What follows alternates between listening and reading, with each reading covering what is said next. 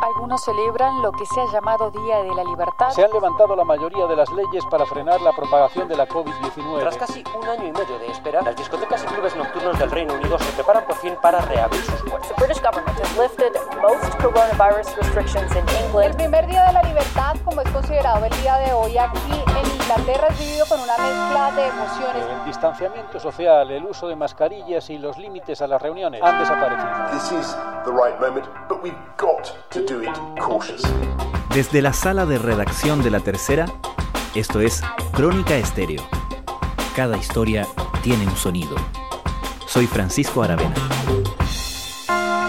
Bienvenidos.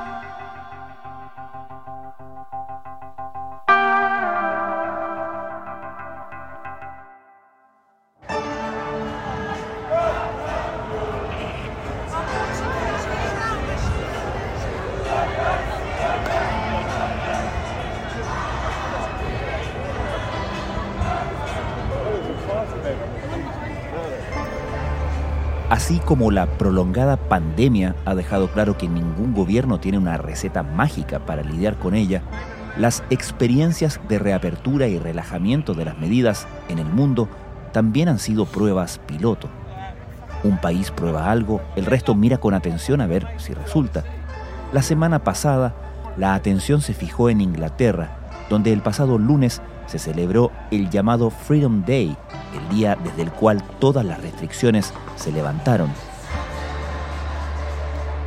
Fue una ocasión de festejo para muchos ingleses, pero fue también controversial.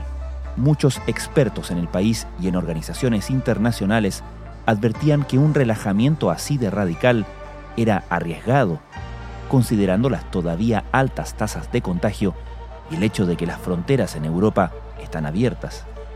Sin embargo, las bajas tasas de hospitalización indican que la anhelada inmunidad de rebaño puede estar funcionando. Las dudas en torno al manejo del gobierno de Boris Johnson se acentuaron también la semana pasada con las revelaciones de su ex hombre de confianza, Dominic Cummings, quien acusó al primer ministro de haber mantenido una actitud negligente frente a la amenaza del virus. ¿Cómo se vive esta versión de la libertad en ese contexto en Inglaterra?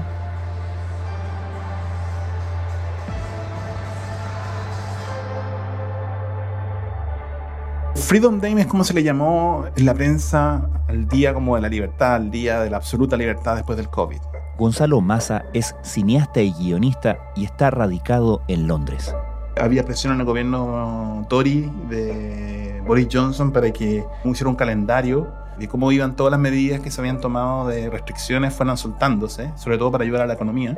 Y la última, el último día de, era básicamente el día en que no habría ninguna restricción. The British government argues that the UK's high rate of vaccination will protect the population against falling dangerously ill with the virus.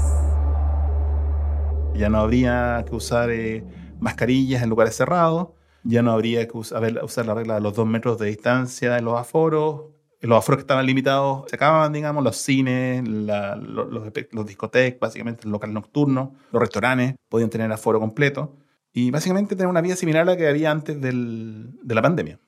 ¿Y eso obedecía a índices de contagio, a porcentaje de vacunación? ¿Qué era lo que determinaba cuándo podía ser este Freedom Day? Establecieron un calendario basado en expectativas, primero de, de la baja de infecciones, personas con COVID, y también del aumento del número de, de personas con vacunación completa. For some, they simply couldn't wait a single second longer for the start of so-called Freedom Day. Usaron las dos cifras y se hicieron proyecciones y esencialmente dijeron, para tal fecha, si se cumplen estos números, pero no fueron números públicos, ¿eh? son números que manejaban ellos, pero si se cumplen nuestras expectativas, que nosotros pensamos que deben, que deben tener estos números, para tales fechas vamos a ir soltando. De hecho, Freedom Day debió haber ocurrido hace un mes. Eh, en lugar del lunes pasado, debió haber sido hace un mes antes, pero no fue posible precisamente porque los números de vacunados todavía no eran suficientemente altos para dar aforos completos, sobre todo. Y sobre todo en la población más joven, que es la, más, la que causa más preocupación en este momento porque es donde la, el menor número de, de vacunados está ahí. Cases are already at their highest level since January. And by the government's own estimates, lifting the rules could see them rocket to a record 100,000 a day. Hace dos semanas hubo preocupación en la comunidad científica porque los números de contagios del coronavirus aumentaron muy fuerte al nivel de que en este momento, mientras estamos hablando, estamos en los niveles de contagios más o menos entre 50.000 y 60.000 personas al día, que son los niveles de contagios más altos que hubo en, la- en el pic en febrero pasado. Pero no se siente tan terrible porque se, se acopló el número de personas internadas en los servicios de tratamiento intensivo y de los fallecidos han seguido muy, muy bajo. Han aumentado, pero, pero siguen bajo. Y ya no están al mismo nivel en comparación con el número de personas infectadas. Por lo tanto, hay una como conclusión se saca que se está enfermando la gente, pero como si fuera una especie de resfrío pesado, ya no como una especie de neumonía que puede quitarles la vida. Ahora, tiene un riesgo. Y la recomendación que dieron los científicos fue no deberíamos cortar todas las medidas, deberíamos mantener algunas de las medidas y el gobierno desoyó eso y está haciendo un experimento básicamente con la población, porque esa es un poco la, lo que- la conclusión, porque en el fondo lo dijo el ministro de Salud, tenemos que aprender a vivir con el COVID. Ajá. Y esta es la primera lección. Y de hecho hay muchos países de Europa que están viendo las medidas que está tomando Inglaterra para, para enfrentar el, la apertura, porque básicamente todos quieren la apertura, pero la pregunta es cómo hacerla. Y esta es una manera de hacerla que está siendo observada con mucha atención. Earlier this month, over 1,200 scientists and medics signed a letter branding Freedom Day dangerous and premature. They fear climbing hospitalizations, the risk to those not yet double vaccinated, and of exposing a population to long COVID. Me llamó la atención que Boris Johnson en ese marco dijera, si no es ahora, ¿cuándo? Como advirtiendo que luego viene el invierno y en el invierno es mucho más difícil. Es decir, parece muy internalizada esta noción de que el COVID es, es una situación permanente. Sí, hay una discusión también respecto de aprovechar que hay verano y que hay calor y que naturalmente las condiciones de ventilación en todas partes son mejores que cuando es invierno y está todo cerrado. Básicamente, ante la apuesta de, de obtener la inmunidad de rebaño que está teniendo el gobierno, es el momento de hacerlos ahora, digamos. Y no juntar una crisis del COVID posterior más en los meses de invierno, que acá son a partir de noviembre, octubre, noviembre, diciembre, que se junta además con la habitual crisis que, que ya acá desde hace muchos años que el invierno es una crisis para los centros de salud, digamos. No de ahora último, desde hace por lo menos los últimos 10 años que están colapsados los servicios de salud en, en Inglaterra en los inviernos. Entonces hay una conciencia muy clara de que había que desacoplar eso. Más allá del levantamiento de las restricciones, ¿cómo se comporta la población al respecto? Sobre todo si es que existen dudas respecto de la pertinencia de las medidas del gobierno. mitad y mitad, digamos. Es por lo menos lo que me toca ver a, mí en Londres, digamos. Es como eh, mitad de la población sigue usando mascarilla. El alcalde de Londres dijo que el servicio de transporte iba a ser todavía obligatorio eh, el uso de mascarilla. Fue en contra de la regla del gobierno, pero los lugares ya no tienen la obligación de exigir mascarilla. Entonces se volvió algo optativo. Y por lo tanto, casi como que son opciones políticas, como que uno, uno ve a las personas con mascarilla y dice, "Mm, esta es una persona que no confía en el gobierno. y los que andan con, sin mascarilla, ah, como que uno puede opciones, opciones políticas de acuerdo a, la- a lo que las personas andan. También es cierto que es incómodo, hace calor. Al- En la última semana había una ola de calor muy grande en Europa y sobre todo en, en Londres, entonces también se vuelve pesado. Pero esencialmente las personas toman, dependiendo del, de cómo se sienten con la mascarilla, la ocupan o no, digamos. Y esta noción de que el COVID va a ser una compañía permanente, una situación con la que hay que vivir, convivir, ¿crees tú que está internalizada entre la gente? ¿La gente lo tiene incorporado en las expectativas de lo que vaya a pasar en los próximos meses, por ejemplo? Sí, yo creo que todos apuestan a que en el fondo si todo el mundo se vacuna, e incluso está, se está hablando de hacer un- una tercera vacuna por ahí por octubre, noviembre, perfectamente va a ser como se compara con la influenza. Ahora, esto no es tan simple porque el, COVID tiene consecuencias, todos sabemos, tienen el, el- long COVID, que acá ha sido un tema muy fuerte en las personas que se enferman de COVID y después tienen consecuencias en su salud hasta un año después, digamos, dolores de hueso, largas consecuencias, digamos, ¿no? problemas para caminar. eh, todavía no hay una, un, demasiados estudios respecto a las consecuencias en la salud mental. Entonces, como que mm, se siente muy, un poco irresponsable, digamos, como medida, por mucho que tengamos que aprender a vivir con el COVID. Y además hay otro problema, que no es menor, que las políticas de seguimiento no han variado. Es decir, el trazamiento, digamos, de, las personas con COVID sigue siendo el mismo. Entonces se produjo otro problema que se le ha llamado acá en los medios la pinkdemia. Mr. Speaker, the Prime Minister says that everyone understands the government's position as to what you should do if you're pinged by the NHS app. That's a very interesting answer. La pinkdemia tiene que ver con que en ciertos lugares donde vas a restaurantes o cine, te piden que te hagas un check-in, ¿no? Con tu teléfono celular, de acuerdo a un link que tienen puesto en la pared, y ahí dices que básicamente estuviste en ese lugar. Si una persona le dio COVID en ese lugar, te va a llegar una señal que te dice, cuidado, probablemente estuviste en más de 15 minutos en un lugar cerrado, en donde hay personas que tuvieron COVID. Así que te solicitamos que no sigas trabajando, digamos, que no cierres, que hagas encierro en tu hogar por 5 días o por 10 días. Y de hecho eso tú lo puedes presentar al trabajo. Tú puedes decir, me llegó esto, no puedo ir al trabajo, o, o si trabajas en, en- con público, digamos. Pero eso generó un caos en la última semana gigantesco, porque se llamaba la, la, la pinkdemia, básicamente porque miles de personas, más de 500.000 personas les apareció el, un pink, ¿no? Ese, ese peculiar sonido típico de los celulares, diciendo que ya no podían seguir salir de la calle. Y montones de lugares de trabajo no tienen con qué trabajar. Explícanos un poco cómo funciona esa plataforma, porque entiendo que desde el principio hubo discusiones o por lo menos polémicas de cómo se implementó ese sistema. Sí, este es el segundo sistema que se intentó implementar. Se hizo una prueba piloto de un primer sistema en Isle of Man, que es un territorio muy específico de, Reino Unido, y no funcionó. Entonces después se mandó a hacer otro. Y este es el segundo y este se hizo público. Y se hizo público hace como desde finales del año pasado. Y básicamente funciona de que si los lugares empiezan a abrir, tú haces un check-in, pero incluso aunque tú no hagas check-in, tu teléfono queda conectado con el Bluetooth. Entonces, si tú estás en un lugar cerrado, básicamente haces un, un mapa de las personas que están alrededor tuyo a través de Bluetooth, ¿no? Y con teléfonos con Bluetooth que también tienen la misma aplicación prendida. Si una de esas personas estuviste por 15 minutos y le dio COVID, te llega un mensaje a ti. Ahora, esta afirmación, lo interesante que tiene es que es una información que solo está en tu teléfono.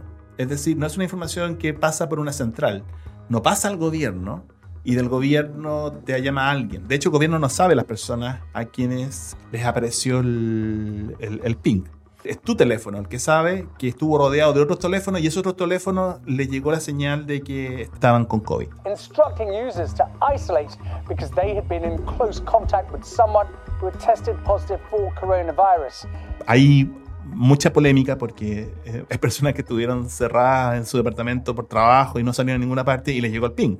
Y dijeron, bueno, ¿de dónde? Si no salieron a ninguna parte. Y se descubrió que, por ejemplo, que el Bluetooth atraviesa las paredes. Entonces puede ser que tu vecino haya estado con COVID o alguien de su casa estuvo con COVID y te llegó el- la señal de que tenías que estar cerrado. Muchísimas falsas alarmas y la gente empezó básicamente a borrar el- la aplicación. O sea, de hecho hoy hay un estudio que dice que básicamente hay un 20% de las personas que tienen la aplicación ya la borraron la mitad y de la mitad que quedaba solo el 20% la usa. The data suggests the app is doing the job it was designed to do, but the more disruption it causes, and if more people lose confidence in it, then there is a danger many will switch it off. Porque depende de que tú mantengas activado el Bluetooth, por ejemplo. Depende de que tengas activado Bluetooth, que es bastante común tener activado Bluetooth porque lo usas con los audífonos. Pero o desactivas el Bluetooth si vas a un lugar, que es lo que está haciendo alguna gente, van a un pub y desactivan el Bluetooth. o definitivamente saca la aplicación. O sea, esas, esas prácticas que a uno les parecen tan chilenas, en el fondo no son tan chilenas. Pero e- es decir, no hay tampoco un control, una fiscalización de que la gente efectivamente lo esté ocupando. No hay cómo fiscalizar eso. No, no, no hay, no hay fiscalización, no es obligatorio ocuparlo. Es recomendado ocuparlo por la conciencia de que estamos frente a una Ujú. pandemia. Y de hecho, mucha gente la ocupó. Pero se volvió un poco ridículo cuando se levantaron las medidas. Porque en el fondo se levantaron las medidas y ahora la política del gobierno cambió. Ahora el gobierno quiere que todo el mundo se contagie. Entonces ahora, si el mundo quiere que todo el mundo se contagie y ya haya inmunidad de rebaño, es un poco absurdo que la gente que esté contagiada tenga que encerrarse. Porque si no, en el fondo es una manera de, de hacer un- una segunda política de, de- de lockdown, digamos, un segundo encierro, pero voluntario, un poco absurdo. Por lo tanto, en esta noción de que el COVID va a ser eh, una compañía permanente y que hay que acostumbrarse a vivir con él, no implica acostumbrarse a encerrarse cada cierto tiempo, sino que simplemente eh, considerarlo como un- una enfermedad más, ¿no? Esa es la idea, esa es la idea, pero hay mucha expectación y hay muchas dudas también. ¿eh? Hay muchas dudas de que vayamos a evitar un nuevo encierro, porque sobre todo por la, las nuevas variantes. Acá básicamente el 80% de las personas que se enferman están enfermándose con variante Delta, y es el país con la variante Delta más alta, digamos. Y además están abiertas las fronteras para viajar. O sea, España, Grecia y todos los países turísticos están recibiendo turistas felices. Las compañías aéreas han programado un millón y medio de plazas en aviones para este verano, solamente para conectar el Reino Unido con las Islas Canarias. Claro, porque en el fondo están esperando tener un, por razones de turismo y por razones económicas necesitan turismo. Boris Johnson pide cautela a sus ciudadanos, que no bajen la guardia y sobre todo que se vacunen. Es un mensaje enviado desde su residencia de campo donde el primer ministro británico sigue aislado por su contacto estrecho con el ministro de Sanidad que ha dado positivo en coronavirus. ¿Cómo encaja en todo esto la crisis política? Porque entiendo que hay un escándalo relacionado con una pelea interna o ex interna, deberíamos decir, entre Boris Johnson y quien fuera su principal asesor, que ya a esta altura es, como una leyenda, tiene hasta una película, ¿no? Sí, Dominic Cummings. Dominic Cummings es un muy interesante asesor que tuvo Boris Johnson desde la época de, cuando Boris Johnson se decidió apoyar el Brexit y hacer campaña por el Brexit. Y él fue como siempre se le, se le apunta como uno de los cerebros de la campaña del Brexit y del éxito de la campaña del Brexit. Fue el que te dicen que lo llevó a, finalmente ser de gobierno, a tomar el, rol de primer ministro. Eh, estuvo en el gobierno al principio. Hubo un pequeño escándalo al principio cuando, de su gobierno cuando, cuando partió el COVID y Dominic Cummings dijo que había ido al dentista, rompió la cuarentena, dijo que había ido al dentista, pero había, había cruzado en auto una cantidad larga de kilómetros y en el fondo eso fue muy mal recibido por toda la gente y eso ya fue un primer problema. Y después hubo otras peleas internas porque tú sabes que Boris Johnson tiene una novia, él se separó de su mujer de toda la vida y tiene una novia más joven. Y esa novia más joven empezó a tener un rol político mucho más importante dentro del gobierno. Una especie de consejera y ella era el mayor enemigo de Dominic Cummings. Entonces finalmente Dominic Cummings salió del gobierno es una famosa escena en el horario prime saliendo con su caja en todos los noticiarios con sus cosas. He said he'd be out by the end of the year. He only lasted until the end of the day. The Prime Minister's top aide, Dominic Cummings, has packed up his things and gone. Y poco a poco empezó a dar entrevistas y a empezar a contar como problemas del gobierno de Boris Johnson, siendo muy frontal, una persona muy frontal y diciendo cosas muy terribles sobre Boris Johnson, básicamente que no está preparado para el trabajo, pero dando básicamente contando pequeñas historias. ¿Y qué impacto han tenido esa historia y de qué se tratan? Esencialmente, ahora último, esta semana hubo una entrevista muy importante en, en BBC. Eh, Laura Kunzberg, que es la, la corresponsal política, hizo una entrevista de una hora y básicamente lo que más se ha preocupado Cummings de, de, establecer de Boris Johnson es que no le importa que la gente se muera. Hmm. O sea, ha dicho que, le, que iban a haber pilas de cuerpos en las calles y que si eso es lo que hay que hacer, bueno, es lo que hay que hacer, ¿no? Y ahora, otra cita que puso esta semana Dominic Cummings es que en el fondo él estaba súper al tanto de que iba a morir gente de edad mayor, pero dijo, bueno, pero la gente de edad mayor también está por sobre la expectativa de vida que ya existe ya en Inglaterra, así que bueno, igual se tienen que morir algo. Todo esto como contado por él también. Entonces, él tiene una credibilidad no muy alta, pero al mismo tiempo él dice, tengo que contar esto porque tienen que saber la gente del gobierno que tienen. Es más, dijo también que le daba tan poca importancia a Boris Johnson al principio de la pandemia que incluso se había quedado ir a juntarse con la reina, porque el primer ministro se junta con la como sabrán los que ven The Crown, el primer ministro se junta con la reina personalmente una vez a la semana, el día miércoles, y era a finales de marzo del año pasado, y él todavía se iba a juntar con la reina. Y, y Cummings le dice, pero está muy fuerte el COVID, ¿no? Y si usted le transmite el COVID, no sabe si tiene COVID, lo transmite a la reina, la reina se podría morir por la edad que tiene. Y que según Cummings, le, por ellos le había dicho, no, no pasa nada, va, voy a ir igual. Hmm. Y después se quedó pensando un rato y dijo, no, ya está bien, lo voy a llamar por teléfono. Como que Cummings se pone como que le salvó la vida a la reina un poco. Pero políticamente tiene relevancia, o sea, no es algo que no se tome solo la broma. O sea, efectivamente hay mucha, mucha crítica a este gobierno. Yo conozco mucha gente que votó Tory eh, en, en, en Londres, votó por este gobierno y están muy, muy decepcionados. A pesar de que hay un apoyo mayoritario al gobierno en las encuestas, pero en términos estrictos, quienes apoyaban a Boris Johnson se están dividiendo. Finalmente, Gonzalo, en, todo este, este clima, en tu impresión, ¿cómo definirías como el estado de ánimo de, los ingleses o, de los eh, londinenses que a ti te toca ver, con los que te toca convivir al respecto? ¿Existe una euforia, existe una esperanza por volver a la vida anterior, existe esta noción de hay que disfrutar mientras se pueda. ¿Cómo definirías el estado de ánimo? Es bien interesante. Yo creo que la, sensación general que existe es que no sabemos qué va a pasar, de verdad. pero aprovechemos mientras podamos. Es como, ya, el gobierno dijo que podemos salir, salgamos. Y probablemente vamos a tener que encerrar de nuevo, pero nos va a costar menos encerrarnos si sabemos que pudimos salir. Hay algo muy humano en eso. O sea, la absoluta responsabilidad también tiene un costo alto, psicológicamente las personas, digamos. Y la sensación de, de aprovechar el minuto, y, tú ves, hay mucho, hay mucho turismo interno, las personas, cuando fue el tomo de la, de la Eurocopa, había una efervescencia en las calles que daba mucha emoción, porque por fin uno sentía que volvía a sentirse que, que las cosas volvían a la normalidad. Y yo creo que a pesar de que todo el mundo sabe que no, no estamos en una normalidad, al mismo tiempo hay una sensación de que hay que aprovechar mientras se pueda, mientras se pueda y, carry on, que es como que, seguir adelante con la vida, ¿no? que es algo tan, tan británico. Gonzalo Massa, muchas gracias. Muchas gracias, Francisco. Día de hoy aquí en Inglaterra, es vivido con una mezcla de emociones, mientras el gobierno defiende la liberación de todas las restricciones sociales y la reapertura del país. La gran mayoría de la población y los expertos consideran que es muy temprano para acabar con el uso obligatorio del tapabocas, de la mascarilla en el transporte público